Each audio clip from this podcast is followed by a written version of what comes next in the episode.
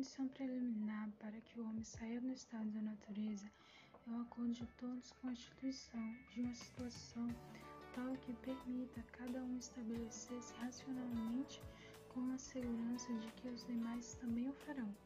O que equivale a estipular um acordo preliminar que vise instaurar as condições de preservação da vida.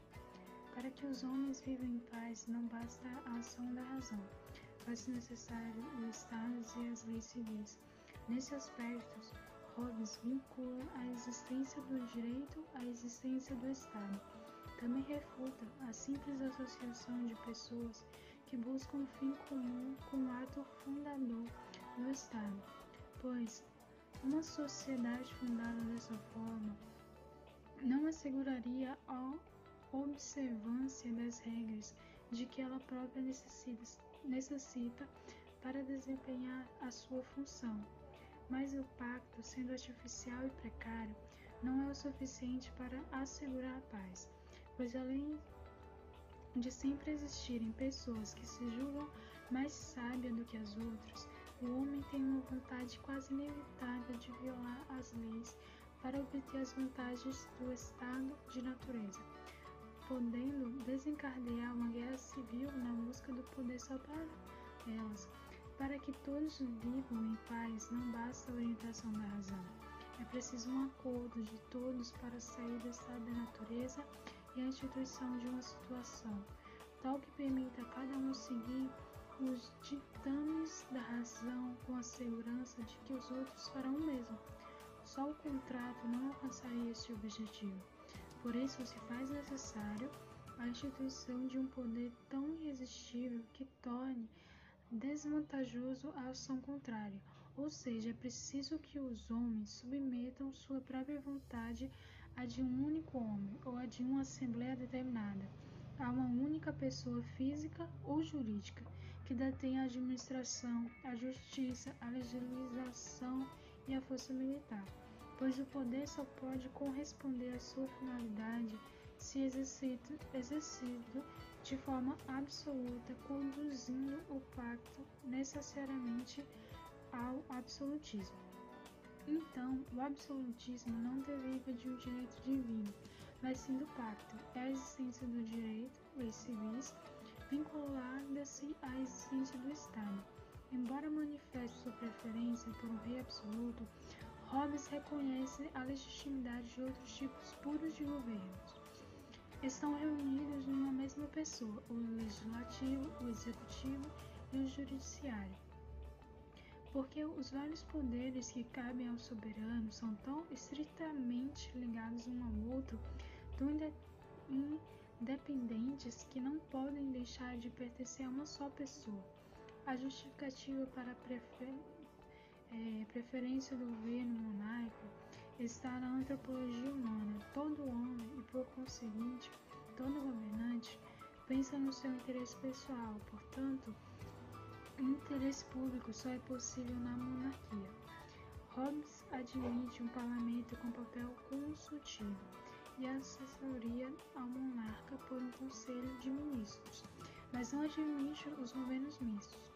Segundo a orientação aristotélica, o poder de fazer leis é atribuído a uma grande assembleia democrática. O poder de julgar a uma outra assembleia e a tarefa de cuidar para que as leis sejam executadas, e uma terceira, exercida por um qualquer, como na monarquia constitucional, ou dividido entre, entre vários soberanos, principalmente a partir das três formas aristotélicas, monarquia, aristocracia e democracia, ou dividindo o poder espiritual do poder de poder temporal, pois a divisão de poder provocaria competições que comprometeriam a paz. Governar significa constituir o Estado, que conseguiria congregar esse poder irresistível sobre as bases tão sólidas que se torna impossível sua dissolução, principalmente por meio de uma guerra civil. No contexto da sociedade civil, a liberdade de cada indivíduo verte-se em toda ação do soberano, que é simultaneamente também a ação de cada súdito, o qual qual poder, por conseguinte, ser considerado seu autor. a tal ponto que a liberdade sempre é a liberdade do Estado. Ou seja, a ordem política é a única detentora da liberdade, a qual os homens aspiram. A liberdade assegura ao indivíduo pelo soberano é a ausência do obstáculo exterior aos desejos do homem. A lei civil é um obstáculo exterior e por isso a liberdade do súdito em Hobbes significa a prática unicamente dos atos que a lei não proíbe. É o germe do princípio da legalidade atribuído normalmente aos liberais. O contrato tem a função de instituir um poder soberano. Consiste no poder acima das partes que se consubstancia em pessoa física ou jurídica única, é, que é denominada de soberania.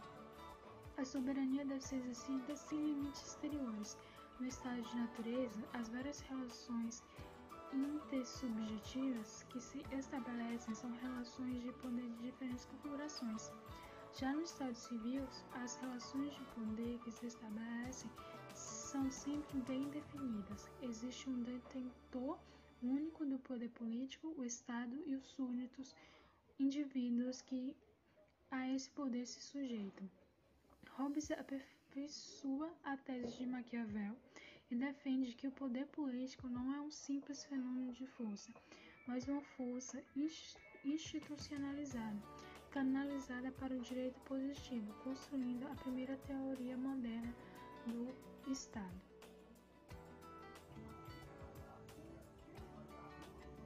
O estado de natureza, caracterizado por Hobbes, é um estado em que todos os homens são iguais e são cientes dessa igualdade. As mesmas capacidades físicas e intelectuais são comuns a todos e a superioridade física ou intelectual de alguns não é grande o suficiente para assegurá-los de não serem atacados e destruídos pelos demais.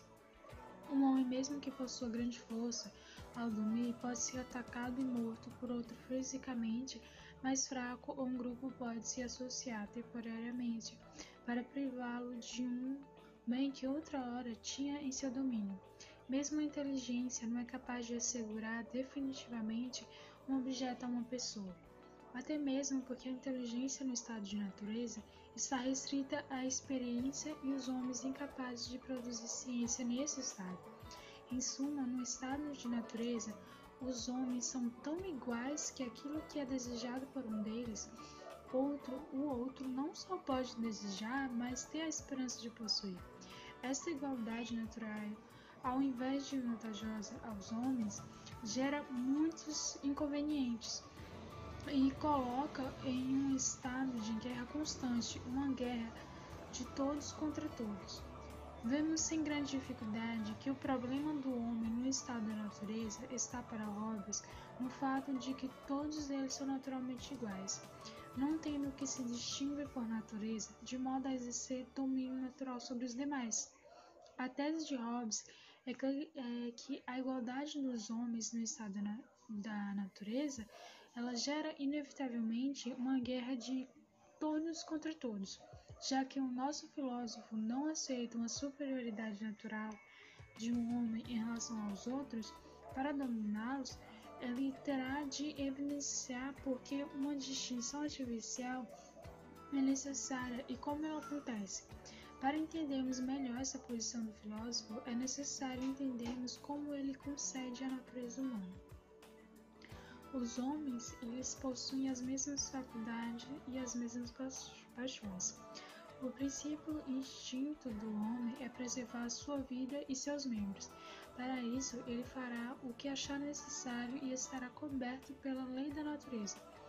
Como possuem as mesmas paixões e necessidades, inevitavelmente desejarão possuir o mesmo objeto, muitas vezes ao mesmo tempo, porém, na maioria deles, não é possível possuir ao mesmo tempo, e um não tendo maior direito ao objeto que o outro, lutarão por ele.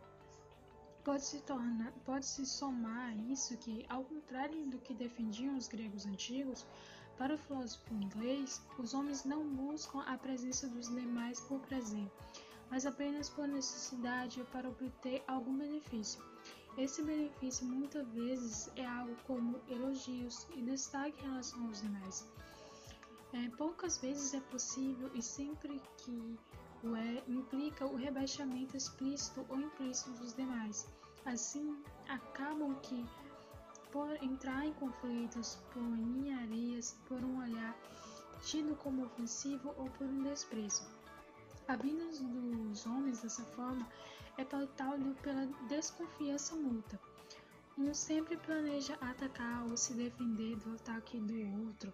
Este medo constante de ataque deixa os indivíduos ainda mais violentos e desconfiados. Faz-os os atacar outros por prevenção. A vida, por isso, é curta, pobre e violenta. O estado da natureza para Hobbes implica um estudo de guerra, não uma guerra qualquer, mas uma guerra de todos contra todos. Nesse estado, não pode haver ciência, pois faltam aos homens as condições básicas para seu surgimento. Também não há propriedade privada, porque não há leis que a regule e a garanta pois não existe poder comum que as estabeleça. E se não há leis, também não há justiça ou injustiça, já que para Hobbes elas só existem em sociedade. Hobbes não poupa argumentos para caracterizar o homem como ser embrutecido, vaidoso e violento. Essa pintura do homem levará o filósofo inglês a propor Estado totalitário, como um poder centrado nas mãos de poucos, de preferência um único indivíduo, cuja vontade comandará os demais. Se a obrigação de obedecer a um indivíduo a um grupo pequeno de indivíduos, os homens se destruirão mutuamente. É,